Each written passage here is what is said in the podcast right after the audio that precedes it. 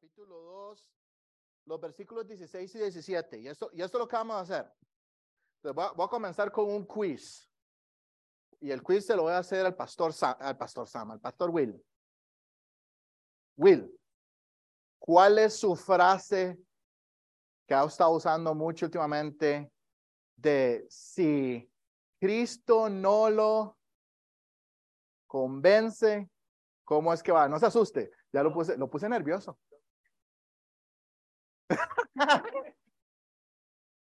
No, si, si el trabajo de la cruz no nos ha convencido, ¿Mm? las palabras mías o el trabajo de un no le van a Ok.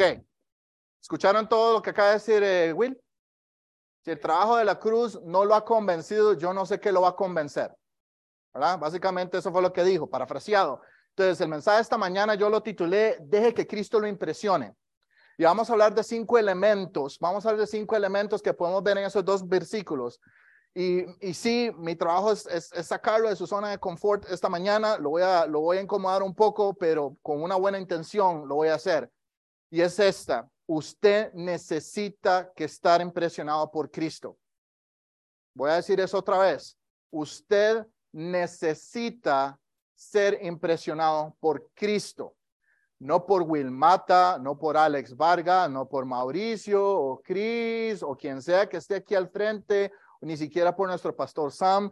Si usted se perdió el mensaje esta mañana, le recomiendo vaya a YouTube o, me- o lo podemos posponer ahora. Algunos de los que tienen acceso al, al chat puede poner el, el, el link del canal de YouTube. Tenemos todo grabado. Si usted no sabía, grabamos el servicio de las 9 de la mañana en inglés y con traducción al español. Entonces no hay excusa. Si usted no puede venir a las 9 por cualquiera que sea la razón, pero puede ir a escuchar el mensaje en la tarde con un café cuando está en la casa descansando y le puedo asegurar que va a ser de bendición. Entonces, el mensaje de hoy estuvo muy bueno porque eh, Sam nos, y se me sigue cruzando los cables, Sam nos estuvo hablando sobre la sucesión. Al puro final nos habló de la sucesión y a mí esto me, me encanta de, de nuestro pastor Sam.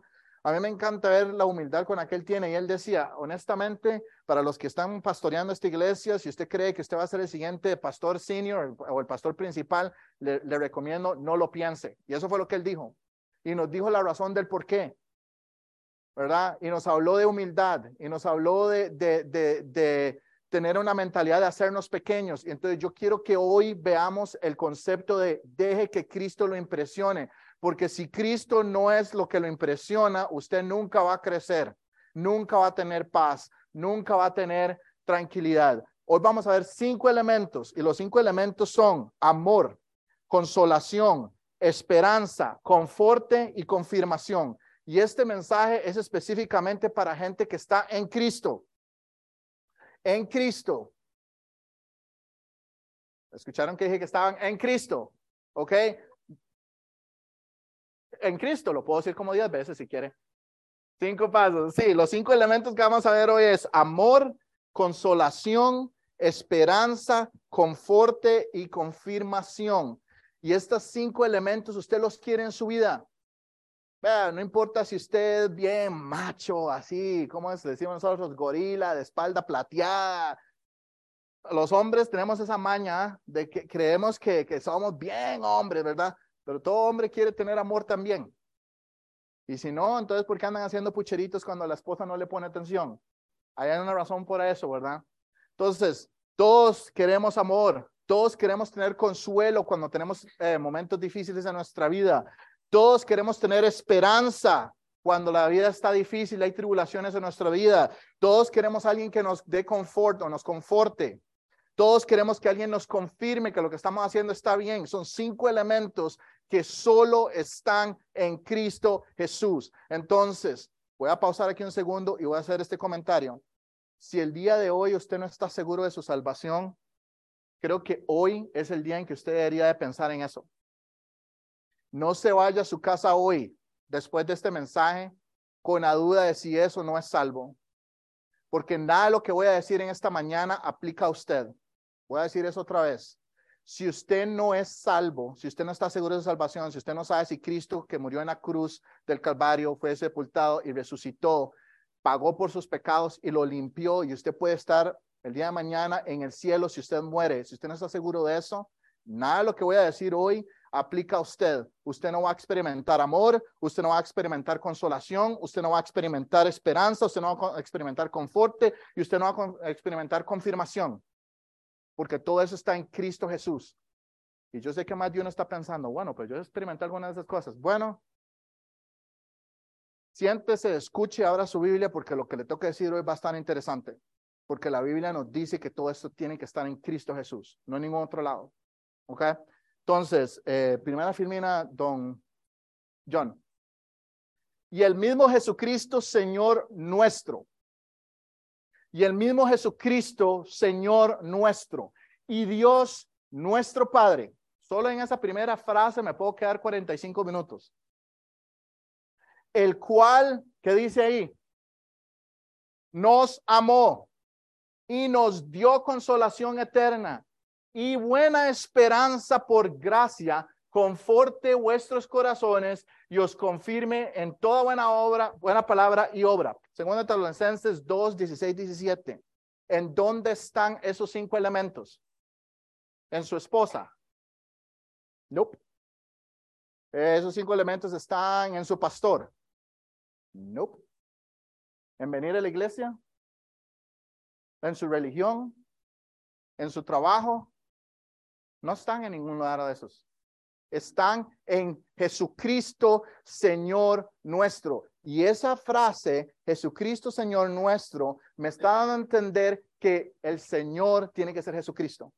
¿Usted sabe qué significa que el Señor sea, que Jesucristo sea su Señor? Él pagó por usted. Hay una gran diferencia en decir, ah, yo sé quién es Jesús. Ok, Satanás sabe quién es Jesús. ¿Va Satanás a ir al cielo? No. Los demonios saben quién es Jesús. ¿Es Jesucristo el Señor de los demonios? No. Entonces, no es suficiente con creer que usted sabe quién es Jesucristo, no es suficiente. Él tiene que ser su Señor. Y no termina ahí, porque nos habla de la segunda persona de la deidad y nos habla de la primera persona de la deidad y nos dice que además de eso, Dios es nuestro Padre. Usted sabe qué significa que Dios es su Padre, que usted fue adoptado como hijo de Él. Ya usted no está en los lazos del pecado. Sí, es cierto, pecamos, eh, todo lo hacemos todos los días, pero usted ya no es preso del pecado, porque ya usted fue comprado por la sangre de Cristo, ya usted fue hecho acepto en el amado que es Jesucristo, ya Dios es su Padre. Juan 1.12 nos dice que hemos sido hechos hijos cuando le recibimos. ¿Ok?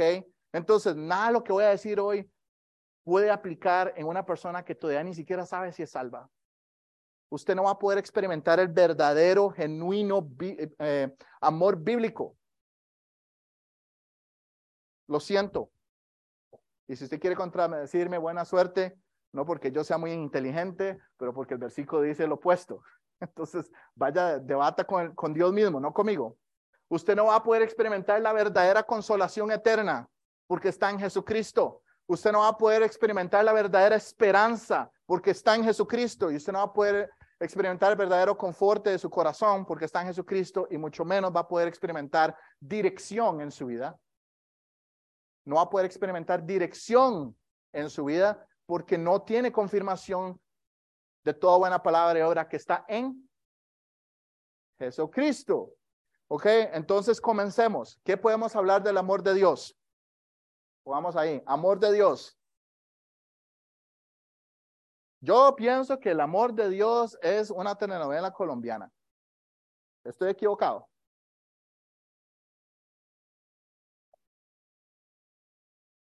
No se queden callados porque, como es, como dijo Samuel, me asustan. no, el amor, el verdadero amor, el amor bíblico no es una telenovela colombiana. Es exactamente el problema. Eso es lo que el mundo nos ha querido enseñar. ¿ok? El mundo nos ha querido enseñar que el amor es una emoción, es un sentimiento, pero la Biblia no dice eso. La Biblia dice completamente lo opuesto. El amor es una acción, es algo que usted hace aun cuando usted no lo siente. Dios nos amó primero. No fue al revés. Usted no se levantó de su naturaleza adámica, la que viene de Adán y Eva, en su carnalidad, ¿verdad? Y un día dijo, quiero amar a Dios. No, no funciona así. Y los que tienen niños, probablemente usted no se va a acordar ahora, o digamos, por ejemplo, cómo era usted cuando era pequeño, pero si usted tiene niños pequeños o está alrededor de niños pequeños, usted puede ver este principio. Vivian está aprendiendo muchas cosas, pero por su naturaleza, ella lo que quiere es amar a Paw Patrol, porque es lo que le gusta cuando ve tele, ¿ok? O quiere amar a papi o quiere amar a, a mami, pero nosotros hemos tenido que enseñarle a ella sobre Dios, porque por naturaleza ella no entendía esto. Entonces ninguna persona por naturaleza dice, decido amar a Dios ya. Y, y, y aquí a caer mal, pero algunos de ustedes saben que yo, soy de Costa Rica. Costa Rica en el año, más o menos el año 2000, profesaba ser 90% católico. En el año 2010 ya iba por el, el 85 y la última vez que chequeé hace como cinco años ya iba por el 75%. ¿Qué quiere decir? Que de acuerdo al censo de la nación, la gente, un 75%, pasó de 90 a 75, decían profesar ser católicos. El problema es esto, nada más profesaban ser católicos. Eso no significa que practican eso. Ok, Entonces, lo que tengo que decir es esto, no seamos religiosos, porque cre- cre- creemos que nacemos en un hogar con una cierta religión, creemos que nuestra religión es esa.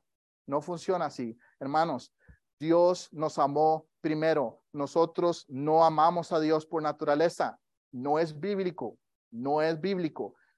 Yo quiero que ponga el primer versículo, porque este versículo todo el mundo se lo sabe de memoria. Porque de tal manera amó Dios al mundo que ha dado a su Hijo unigénito para que todo aquel que en él cree no se pierda, mas tenga vida eterna. Usted ve el tiempo verbal que yo subrayé ahí. Amó. Eso está en presente, pasado, futuro. Ah, está en pasado. Oh. Quiere decir que si usted quiere experimentar el amor de Dios hoy, ¿basta con venir a la iglesia?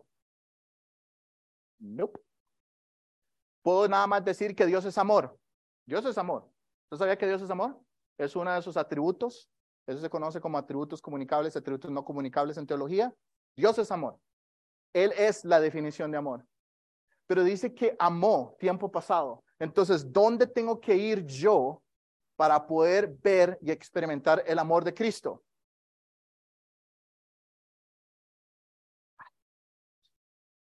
Yo les ayudo. A la cruz.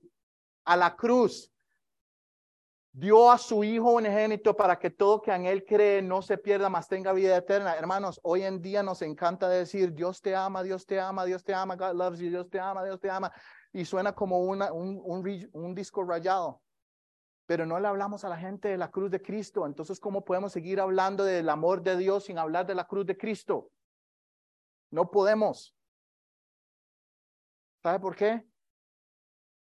Porque si usted quiere experimentar el amor de Dios, tiene que entender que Él ya nos amó tiempo pasado en la cruz, que Cristo murió en la cruz, que fue, fue sepultado, resucitó y está sentado a la diestra del Padre. Entonces, hoy en día predicamos de que Él ya venció la muerte y nos da la entrada. Usted quiere tener el amor de Dios, péguese a ese concepto. No diga que es que como Dios es amor y que Dios es Dios. Bueno, Yo digo esto todo el tiempo y la gente a veces se, se ríe, pero Dios no es un osito de peluche. ¿Ok? Usted no nada más lo agarra y lo abraza y siente calientito por dentro. Usted tan siquiera tiene noción de otro de los atributos de Dios, justicia. ¿Usted sabe qué es justicia? Él le va a dar a usted de acuerdo a lo que usted merece. Ouch.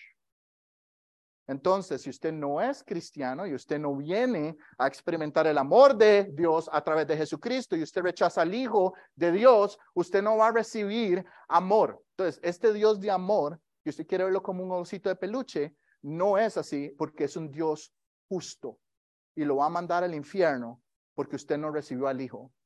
¿Entiende el problema? Entonces, usted quiere hablar de amor. Hablemos de Cristo. Y por eso es que el mensaje de hoy se, se, se dejemos que Cristo nos impresione. Vea, Will ha estado diciendo, yo no entiendo qué parte del sacrificio de Cristo en la cruz no nos impresiona que seguimos jugando a la casita o a la iglesia, en vez de ser entregados 100% por Cristo, a Cristo. Porque si no me quedo aquí todo el día. Entonces, entonces vea lo que dice después ahí. En esto hemos conocido el amor. En que el pastor Mata me mandó flores para mi cumpleaños. Ah, no. En que me mandó gallo pinto. No. En que me hizo ceviche. No. Chava hizo también ceviche un día de estos. Pero no. Yo sé que él me quiere, pero no. Eso no es la definición de amor. En esto hemos conocido el amor. En que él, ¿quién es él? Jesucristo, en que Él puso su vida por nosotros. ¿Usted quiere hablar de amor? También nosotros debemos poner nuestras vidas por los hermanos. Hablemos de amor. No tengo problema con los abrazos. Yo sé que alguna gente piensa que porque yo soy como muy quitado, usted me da un abrazo, yo lo voy a abrazar. Eso no es el problema pero no confundemos afecto. Afecto es una cosa, amor es esto. ¿Quiere hablar de amor? ¿Dónde está su sacrificio por los hermanos? ¿Dónde está? ¿Qué? ¿Se va a poner incómodo? Yo creo que ya estaba incómodo, pero se va a poner incómodo. Vea, si su vida matrimonial es difícil, ¿Quieres saber por qué su vida matrimonial es difícil? Porque dos de los versículos más simples y básicos que podemos encontrar en la Biblia, que son estos dos. Y si usted no puso atención, esto es una de las cosas que a mí me encanta de cómo funciona Dios y su Biblia. Vea esto. ¿Qué dice ahí? Juan 3.16 y 1 Juan 3.16. ¿Qué tan fácil es memorizarse esas dos referencias bíblicas? En una nos dice que Dios nos amó y en la otra nos dice que es amor. No hay forma de perderse. La Biblia, su propio diccionario, la Biblia nos dice que es amor, nos define la palabra amor como un sacrificio de alguien entregar su vida, que es Cristo en la cruz. Entonces, si su vida matrimonial no está yendo muy bien, lo primero que le tengo que decir es esto, ¿cómo está su amor por su pareja? Ay, Alex, es que cuando éramos novios, me traía flores, se bañaba, se peinaba, se rasuraba, llegaba perfumado a la puerta de mi casa, una hora antes, deseoso de verme, yari, yari, yari, yari, yari, y me empieza a contar toda una historia que suena como una telenovela, ¿verdad? Pero eso no es amor. Eso son emociones. Eso son hormonas. Lo siento. Verdadero amor es que usted me diga que después de 40 o 50 años de casados, usted está todavía con su pareja y que cada día usted ve a esa persona, no importa si se está haciendo más viejita, con más arruguitas, con más patita de gallo, lo que sea, usted dice, la amo exactamente igual como el día que la conocí, porque no tiene nada que ver con una emoción, tiene que ver con usted poner su vida en sacrificio por su pareja. Tenemos que dejar de estar pensando en el amor como nos lo vende las, las películas este montón de niños adolescentes supercargados de hormonas. Tienen 14 años y ya, ya salen en la televisión diciendo, I love her, por siempre and ever. Y yo me quedo como, ajá, y el primer día que tengo un problema, dices, ya no, me quiero divorciar. Hermanos, yo veo eso un montón. Un montón.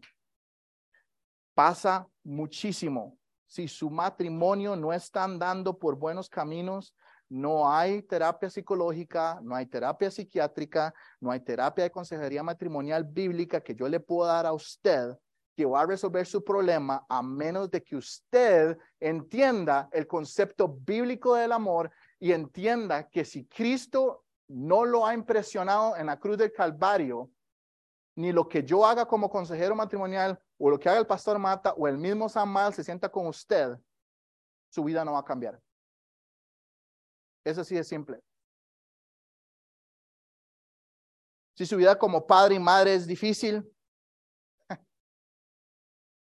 bueno, primero que todo, ¿alguna vez ha visto en el espejo? ¿Usted cómo cree que es usted como hijo de Dios? ¿Usted cree que usted es una persona fácil? Y usted dice ser cristiana. o ser cristiano, ¿cierto? Ok, ahora le pregunto esto.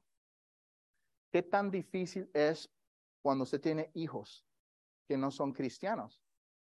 No, no, espere, Alex, eh, un momento, pero es que yo les pongo a mis hijos el mejor, el mejor casa cristiana y todas las mañanas ponemos música de alabanza y todas las mañanas leemos el devocional y todo. Y estas son cosas que yo hago con mis hijas y toda la mañana lo hago. Lo primero que hacemos, desayunamos juntos, ponemos música, cantamos, brincamos, alabamos, nos sentamos con la Biblia, leemos la Biblia, oramos y todo lo demás. Pero Vivian no es cristiana. Ustedes sabían eso, ¿verdad? Mi hija no es cristiana solo porque, porque nació en un hogar donde el papá resulta ser que lee la Biblia y se lo toma muy en serio y es un hogar cristiano, pero ella no es cristiana. Entonces, ¿por qué yo como padre, cuando ella me responde a mí en enojo o me desobedece o hace otra cosa, inmediatamente digo, ay, es que Dios me dio unos hijos tan difíciles y empieza uno a quejarse? Mi pregunta es, ¿puso usted su vida por sus hijos? O hijas. No me hable de amor si usted no está dispuesto a poner su vida en sacrificio por sus hijos. Porque Dios Padre nos amó primero, no fue al revés. Mi hija no nació en un hogar cristiano y inmediatamente heredó ser cristiana. Ella heredó mi apellido hasta que se case y se lo cambie, porque así es como funciona esta cultura, y heredó mi naturaleza adámica o, o de Adán y Eva carnal pero no heredó mi cristianismo. Eso no se hereda. Eso se enseña. Y hay que sacrificarse para poder enseñarlo. Y vean, chicos, honestamente, cinco minutos de su día no es suficiente. Lo siento mucho, yo no quiero caer mal, pero estoy sumamente preocupado porque cada vez que escucho eh, que hay que hacer consejería y todo lo demás, etcétera, etcétera, usted sabe, les voy a contar un secreto de, del Ministerio de Consejería de nuestra iglesia e inclusive de todos los cursos de consejería que lleven en, en el Instituto Bíblico. Todo es un montón de información para llegar al mismo punto. Si Cristo no lo ha convencido, nada lo va a hacer. Si Cristo no es la piedra angular, si Cristo no es su fundamento y usted no está fundamentado en la palabra de Dios, no hay programa de psicología, psiquiatría, medicinas. No hay nada en este mundo que va a poder arreglar su vida matrimonial con sus hijos, con su trabajo, nada. No es que estoy tratando de quitarle el impulso de que me llamen si quiere que tengamos una, una, sesión de consejería. Eso no es. Es que quiero, quiero quitarle, quiero quitarle el estrés de pensar que es que hay un montón de programas y cosas. Es la misma siempre, Jesús. Es Jesús, la solución es Jesús, hermanos. El consuelo de Cristo. Dios nos dio el Espíritu Santo y nos dice que es el consolador. Hermano, usted sabía, hermano y hermano, usted sabía que si usted es salvo y tiene el Espíritu Santo, porque toda persona salva ha sido sellada por el Espíritu Santo, usted sabía que usted tiene el poder sobrenatural para poder sobrellevar cualquier tribulación que le venga. Enfermedad, sea financiero, sea de su familia. No hay nada en este mundo que Dios no le pueda dar consuelo. ¿Usted entiende esto? Entonces, ¿por qué seguimos teniendo tantos problemas? ¿Qué es que Cristo no nos ha convencido? Es que no experimento el amor, es que no experimento consuelo, no sé qué hacer. Alex, deme la solución mágica. ¿Usted está seguro que usted es salvo? Vean, les, soy sincero, eso es uno de los pasos que tenemos que tomar como consejeros de esta iglesia. Obviamente no, no, no tan, tan directo, pero no tengo tres horas para hacer una sesión de consejería aquí. Entonces voy a ir al punto. Una de las cosas que buscamos en una persona es si realmente es salva o no. Porque si no es salva, estoy tratando de edificar sobre la arena. No puedo decirle nada a esa persona. No hay versículo de, la Biblia que yo puedo mostrarle sin que esté en Cristo Jesús. Pierde el poder, no porque la palabra no tenga poder, la palabra tiene poder, la palabra tiene poder por sí solo, la semilla es poderosa, no el predicador, es la semilla. Pero entienda, el consuelo está en Cristo. Y si esa persona no tiene Cristo, nunca va a experimentar consuelo va a experimentar paz por 24 horas, maybe tal vez unos semana, dos semanas, pero después va a volver. Y el problema va a seguir viniendo y va a seguir viniendo y nunca va a ser limpiado de raíz, porque lo que estamos tratando con este montón de actividades de psicología y psiquiatría y medicinas son los síntomas, no el problema de raíz. ¿Ok? Entonces, si quiere consuelo, usted tiene que tener a Cristo y el Espíritu Santo le va a ayudar. Ve lo que dice en 2 Corintios 7, es, 7, 5, 7. Por cierto, cuando vimos, vinimos a Macedonia, ningún reposo tuvo nuestro cuerpo, sino que todos fuimos atribulados, dice Pablo, de afuera, conflictos, dice Pablo, de adentro, temores. Pero Dios, no Sam, no Will, no Alex, no las 10 pasos de terapia que me bajé en internet, en YouTube, que me encontré para lidiar con, el estrés o la ansiedad. No, no. Dios que consuela a quién? A los humildes. Hermanos, usted tiene que tener un corazón humilde. Este es uno de los grandes problemas de por qué no estamos creciendo. Decimos que estamos con Jesús, decimos que estamos enamorados de Jesús, pero le contradecimos a Jesús todo lo que nos dice en su palabra.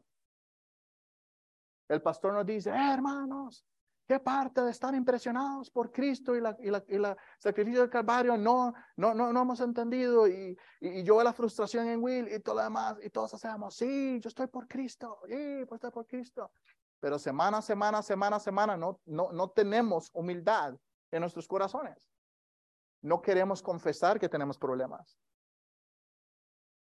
¿Usted, usted acaba de escuchar lo que yo acabo de decir?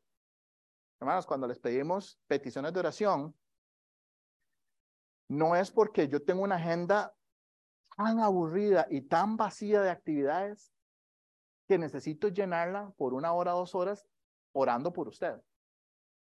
Y espero que usted entienda, no estoy tratando de ser mala gente. No es una falta de cosas que hacer, es una necesidad. Yo sé que usted necesita que yo ore por usted. ¿Sabe por qué? porque yo necesito que usted ore por mí. Pero si yo no le digo a usted qué es lo que estoy luchando para que usted ore por mí, o usted no me dice, nunca vamos a orar y nunca vamos a poder crecer. Y eso, ¿saben qué?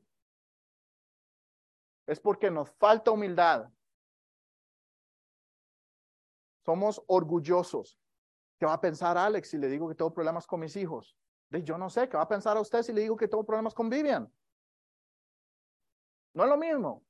¿Qué va a pensar usted si, si Will me dice, mira, es que tú tienes una situación con Veira? ¿Sabes cuál es mi reacción? Digo, oremos por eso. ¿Cómo le ayudo?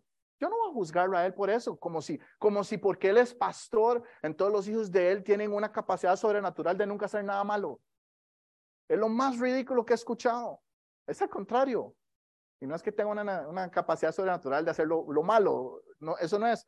Pero vean, una de las cosas que pasa es que para los que estamos más y más involucrados en el cristianismo, nuestra forma de vivir en el hogar a veces causa una especie de burbuja en nuestros hijos y no nos damos cuenta. Porque ellos no están expuestos a un montón de cosas que otros hijos, otras personas se han expuesto.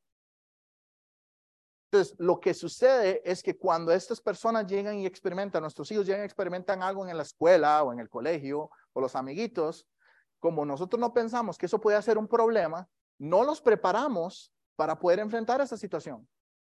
¿Usted ha pensado en eso?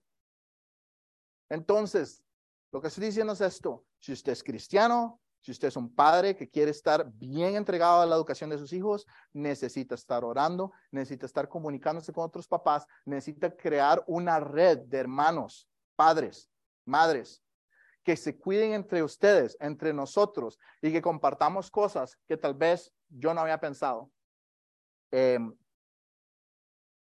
me, comentó una vez algo de algo que estaban pasando los hijos de él, porque estaba en la escuela, ya les estaban hablando de todo esto, de cambio de sexo y todo lo demás. Y yo dije, ¿cuántos años tienen sus niños? Eh, ¿Siete? Más o menos. dije, a los siete años de edad y ya les están hablando los maestros de, es que el cambio de sexo y todo lo demás, etcétera, etcétera. Y yo me quedé como,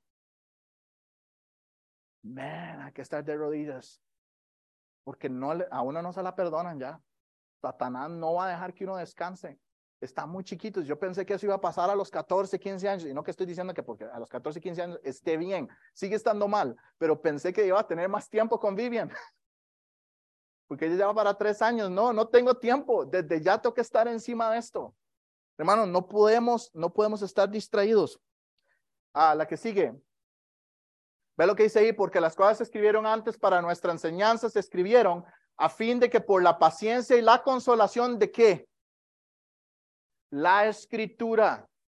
Si usted no está abriendo su Biblia a diario para leer aunque sea un versículo, ¿cómo exactamente piensa usted que Dios le va a dar la información del consuelo? No, ya sé, tengo una idea buenísima. Voy a llamar al pastor. Pastor, yo sé que no tiene nada que hacer hoy. ¿Qué tal si se siente conmigo una hora y usted me lee a mí por teléfono los versículos que necesito yo para saber de mi necesidad? Y, Will lo hace y le pone café y le pone algo de comer. Y Will lo hace, pero ¿no sería mejor que usted antes de tener que llamar al pastor ya haya estado usted en tiempo en la escritura buscando que le muestre Dios a usted personalmente? Hermanos, tenemos acceso directo a nuestro Creador. Tenemos acceso directo a nuestro Salvador. Ya no tenemos que ir por, un, por, por, por intermedios. Ya el velo del templo se rasgó. Ya Cristo murió en la cruz, venció la muerte, venció todo y nos entregó la entrada directa al altar. ¿Usted sabía que eso es lo que significa? Que se rasgó el velo. Que usted ya puede entrar al lugar altísimo, a la presencia de Dios directamente. Usted, cada uno de ustedes. Usted no tiene que ir a través del pastor. Y no, again, no estoy tratando de quitarle la intención de que llame a Will. Eso no es. Pero aquí habemos unas 30, 40 personas. Y si todos llamamos a Will un lunes en la noche, lo matamos. Literalmente, no hay forma de que todos le quitemos el tiempo a Will así.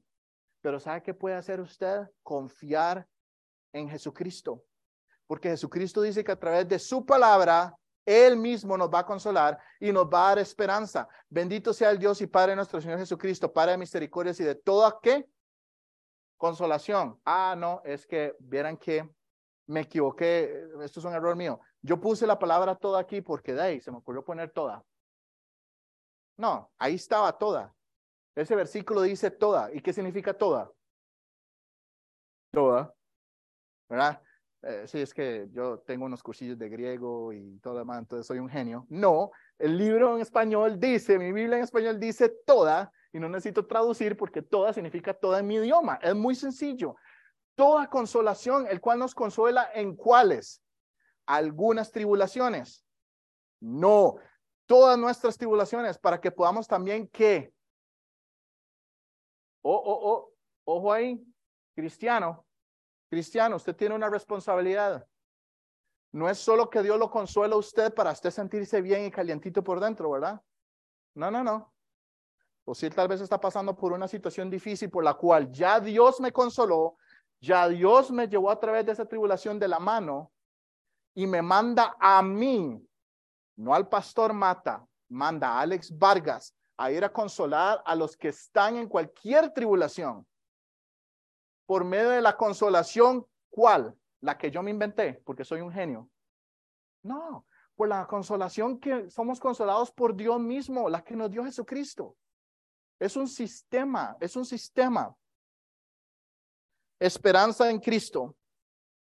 Esperanza en Cristo.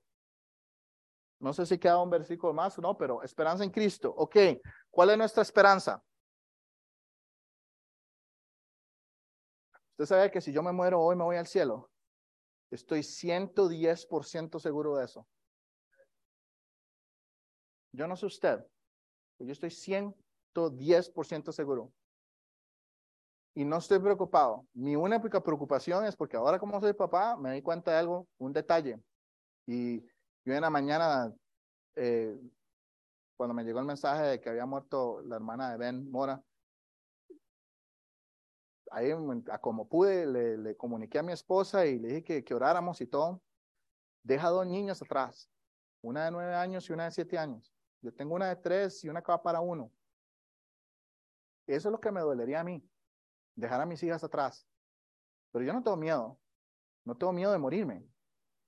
Porque tengo esperanza. Si yo me muero, voy a ir al cielo.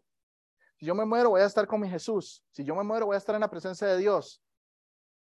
Usted sabe la fiesta de donas que me voy a pegar allá arriba porque no me tengo que preocupar del cuerpo glorificado. Eso es un chiste, obviamente, ¿verdad? Pero vea, allá no hay dolor, allá no hay pecado, allá no hay cáncer, allá no hay enfermedades, allá no hay tristeza. No me tengo que preocupar de nada de eso. Entonces, ahorita lo que me duele es que necesito asegurarme de que mis hijas estén 100% entrenadas para que cuando Dios me llame a su presencia, no tener remordimiento y conciencia de que no hice mi trabajo como papá. Pero fuera de eso, mi esperanza está en Jesús. Yo no tengo que preocuparme nada más. Romanos 5, 1, 2 dice, justificado pues por la fe, tenemos paz para con Dios. Y hay paz con Dios y paz de Dios. Esas dos contraposiciones son diferentes. Yo necesito que usted sepa eso. La paz con Dios implica que como soy justificado, ya Dios no me va a mandar al infierno. Tengo paz con Él. Hicimos las paces, decimos a veces en español, ¿verdad?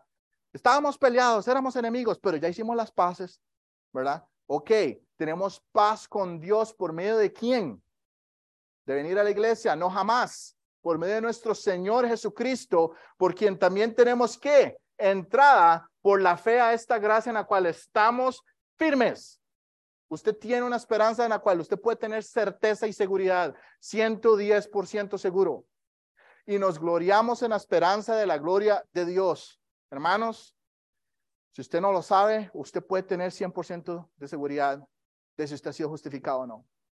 Yo puedo entender que usted dude de vez en cuando cuando peca, porque yo a veces me pregunto que después de tantos años y después de haber hecho todo lo que he hecho con mi vida, etcétera, etcétera, y venir a enojarme por una tontera y perder el, el temperamento y darme cuenta que pequé de una manera tan inmadura, digamos, es molesto, pero no dudo de mi salvación. Simplemente nada más digo, ok, todos tenemos algo de inmadurez en nuestra vida. Y acabo de dar cuenta que todavía esta área no la he entregado a Cristo, entonces tengo que trabajar en eso. Pero tengo esperanza y estoy firme de que tengo entrada y que he sido justificado. Siguiente filmina. Porque si siendo enemigos fuimos reconciliados, usted era enemigo antes, con Dios por la muerte de quién? De su Hijo. Mucho más estando reconciliados seremos salvos por su vida. Y a vosotros también es que eres en otro tiempo extraños y enemigos. Usted ya no es extraño. Usted es ahora hijo de Dios. Usted fue aceptado en esa familia a través del sacrificio de Cristo en la cruz. Usted ya no es enemigo de Dios, ya Dios no quiere eliminarlo con fuego. Dios quiere amarlo.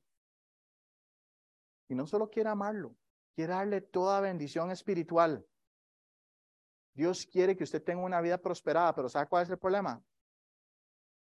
Que como no tenemos el corazón en el lugar correcto, muchas veces escuchamos estos televangelistas de Dios quiere darte bendiciones. Marque 1, 2, 3, 4, 5, mande 100 dólares. Y ahí vamos, ¿ah?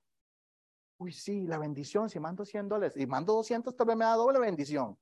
Así es como la gente se va de cabeza en esos, en esos fraudes, porque la Biblia no dice que Dios nos quiere dar bendición o que quiere darnos, eh, digamos, la llenura y todo porque le damos algo. No, lo quiere hacer porque Cristo, que es su Hijo, en el cual Él tiene complacencia, ya murió en la cruz por mí. Es por su Hijo. No es por lo que usted haga. Hermano, si usted cree que por servir en esta iglesia Dios le va a dar favores, está muy equivocado.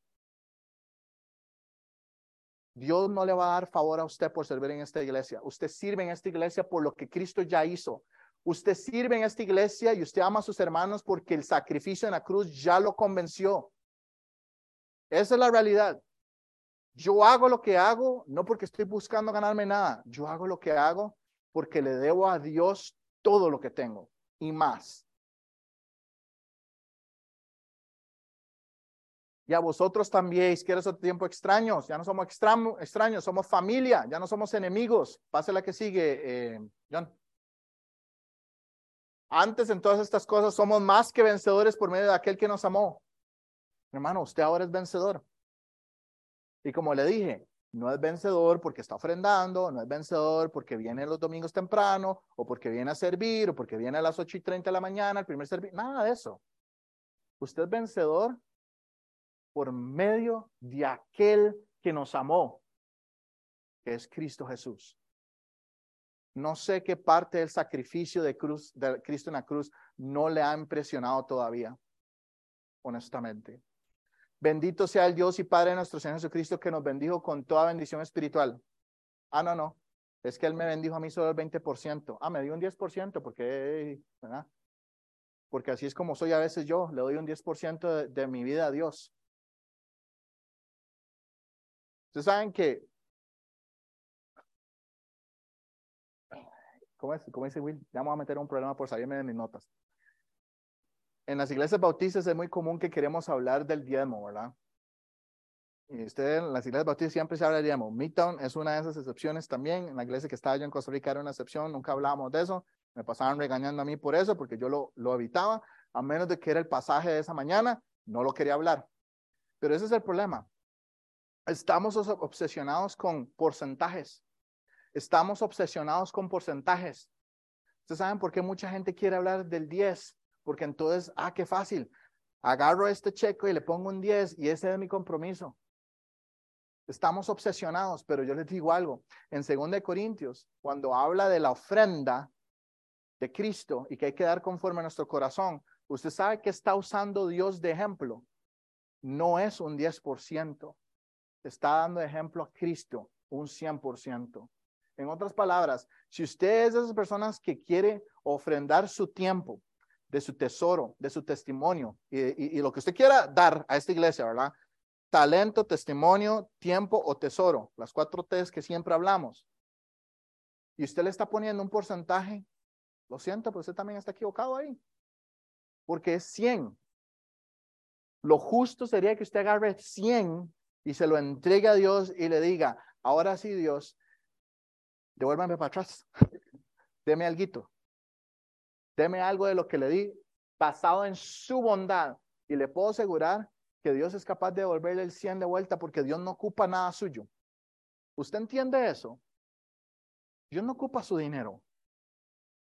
Dios no ocupa su tiempo. La Biblia dice que puede poner una roca a hablar y predicar. Puede hacer hablar una burrita uno de esos pasajes que más me gustan de Balaam, cuando le pega la burrita, la burrita le dice, ¿qué te pasa? Y yo siempre digo, wow, o sea, yo me hubiera quedado viendo la burra así como, ok, digamos, la burrita habla y Dios dice que Él puede poner hasta una piedra a predicar el Evangelio. Dios no lo necesita a usted. Bájese de donde está trepado, ahí en su altar, póngase abajo, ponga a Cristo en el altar donde Él pertenece, humíllese, tenga humildad y diga, yo te necesito. Ahora sí, cuando ya tenemos el orden de las cosas en donde tienen que estar, entonces ahora sí ya podemos hablar de eso, el confort. ¿Qué más tiene ahí? Conforte. Esa palabra conforte significa sostener o alentar, es darle fortaleza a través de la exhortación o la palabra de Dios. ¿Ve lo que le estoy diciendo? Es darle a usted fortaleza en medio de una situación a través de la exhortación y la palabra de Dios. Y exhortar es muy probable, es lo que estoy haciendo ahorita. Lo estoy haciendo sentirse incómodo. yo sé. Y es el propio, no porque soy mala gente. Es mi trabajo abrir la Biblia y decirle lo que Dios quiere que usted haga con su vida. Yo no me puedo ir hoy a mi casa tranquilo pensando que le di un mensaje ahí súper diluido en agua para no hacerlo sentir mal porque me preocupo que usted no vuelva a venir la otra semana. Me preocupa que usted no sea salvo. Eso es lo que me preocupa. Me preocupa que el sacrificio de, de Cristo en la cruz no nos haya convencido. Eso me preocupa. Pero que usted se ofenda por, porque yo dije algo o que se enoje conmigo, enójese. Ahí después se le quitará. Y si no, pues no importa. Pero si está enojado conmigo y eso lo lleva a los pies de Cristo, pues entonces hice mi trabajo. Es lo que me interesa. Podemos ver un ejemplo de eso en Colosenses 4, 7, 8, Efesios 6. Ve lo que dice. en los dos casos es tíquico. Tíquico. Y en todo lo que a mí se refiere, os lo hará saber tíquico. Amado, hermano y fiel ministro y consiervo en el Señor, el cual he enviado, dice Pablo, ¿para qué? Para esto mismo, para que conozcan a vosotros de qué se refiere y que conforte vuestros corazones. ¿Ustedes creen que Tíquico llegó ahí nada más repartiendo abrazos y, y estás en pecado, gloria a Dios. Ay, vos no querés obedecer la Biblia, gloria a Dios. Ay, vos ni siquiera venís a la iglesia, gloria a Dios. ¿Ustedes creen que eso es lo que hizo Tíquico? ¿No? Para que también vosotros sepáis mis asuntos. Pablo hablando. Y lo que hago, todos lo hará saber quién, Tíquico. Hermano amado y fiel ministro del Señor, el cual envía a vosotros para esto mismo para que sepáis lo tocante a nosotros y que consuele vuestros corazones. Pablo estaba en cadenas, Pablo estaba en atribulación, Pablo estaba sufriendo. Y manda a hermanos fieles a que le diga al resto de los hermanos, hey, tenemos un hermano en nuestra congregación que está pasando una situación difícil. ¿Qué vamos a hacer? wow, man, eso está duro. Si eso fuera lo que me pasara a mí, yo no sabría qué hacer. Bueno, ¿qué tal si empezamos por orar? ¿Qué tal si comenzamos por clamar a Dios para que traiga confort a esta persona? Y a través de eso trae confort a nuestra vida también. ¿Qué tal si abrimos la Biblia? Ah, qué sé yo, tal vez una idea un poco progresista, ¿verdad? Abrir la Biblia en nuestros días. Ya nadie quiere abrir la Biblia y ver lo que la Biblia dice. Hermanos, queremos tener confort pero no queremos abrir la palabra. Queremos tener confort, pero no queremos que no queremos que venga Will a nuestros hogares a decirnos lo que estamos haciendo mal. No, no, no, es que por eso no invito al pastor a mi casa, porque si invito al pastor a mi casa me va a preguntar que por tengo un mes de no venir a la iglesia. Ustedes tienen tan siquiera noción lo que su pastor sufre cada vez que alguien de esta iglesia se va por semanas y no vuelve. Y no es que está de vacaciones, eso no es. No, que no vuelve, no contesta el teléfono, Tú sabes lo que es ver a un Will, bueno, Will, verlo llorar no es muy, muy, muy, utópico, Él, llora, pero lo que quiero decir es verlo llorar con un corazón destrozado porque alguien en que él invirtió en discipulado o alguien en que él invitó a su casa no quiere volver porque es que es muy frío, ay, es que la nieve, ay, es que no me gusta aquí porque ni siquiera han terminado esto, está todo feo, ay, es que Cualquier excusa que pongan. Hermanos, hermanos, necesitamos de tíquicos. Necesitamos de tíquicos. Yo necesito tíquicos en mi vida también. No crean que porque uno ya está ahí en cierto... No, no, yo ocupo tíquicos. Willy y yo hablamos por lo menos día por medio por teléfono. Y a veces nos va una hora hablando. A veces comenzamos hablando de hijas, a veces comenzamos hablando de las hijas, a veces hablamos hablando del ministerio, yo no sé. Hablamos de todo. Brincamos como por 20 diferentes conversaciones en una hora. Ustedes saben que, ¿por qué? Este, es, es que no tengo nada mejor que hacer. ¿Usted cree que es por eso? Cuando a veces estoy sentado en la computadora y veo que tengo como 400 correos y tiquetes que hacer para mi trabajo. Y eso significa que si saco un tiempo para algo, voy a tener que sentarme hasta las 2, 3 de la mañana a trabajar. No es por eso, no es porque estoy aburrido. Es porque necesito de tíquicos en mi vida. Y Dios puede mandar a Will como un tíquico a decirme algo. ¿Me explico? ¿Sí me siguen? Ok. Viene el último punto. La confirmación de Cristo. La confirmación de toda buena palabra y obra es que Dios nos dirige. Eso es lo que confirmación es. Usted agarra un diccionario bíblico, puede buscar la definición. Yo no me estoy inventando nada de esto. Y nos mueve o nos posiciona, nos direcciona hacia dónde debemos ir y estar. Entonces, y os confirme en toda buena palabra y obra significa que si usted quiere saber hacia dónde quiere ir con su vida, abra la Biblia. Deje que Cristo le diga hacia dónde tiene que ir. En Romanos 1, 11, 12 dice, porque deseo veros para comunicarnos algún don espiritual, a fin de que seáis que confirmados. Esto es para que sean mutuamente con, ¿qué dice? confortados por la fe que nos es común a vosotros y a mí. Pero fiel es el Señor que es o afirmará, afirmará es otra forma, es un sinónimo de confirmar y guardará del mal. Hermanos, usted quiere saber cómo tener sabiduría para no caminar por el lugar equivocado. Ah, es que este, yo quiero que me guarde del mar. Yo quiero leer esto y decir, Señor, guárdame del mal. ¿Cómo lo hago? ¿Usted no abre su Biblia? Usted no ha sido convencido por el sacrificio de Cristo en la cruz. Y por eso es que usted vive como vive. Y a mí eso me preocupa. Hermanos, este mensaje se llama, o, se llama, o, lo titulé, Deje que Cristo lo impresione, porque yo creo seriamente, y me incluyo a mí aquí, que hay días que no estamos dejando que Cristo nos impresione. Y queremos hacer lo que nos da la gana. Pero queremos el amor, queremos la consolación, queremos tener esperanza, queremos que nos conforten y queremos que nos confirmen si estamos caminando donde tenemos que caminar, pero no queremos a Cristo. Qué difícil, porque el versículo dice que ocupo a Cristo para tener esas cinco cosas. ¿Okay? Entonces, vamos a cerrar acá, Will.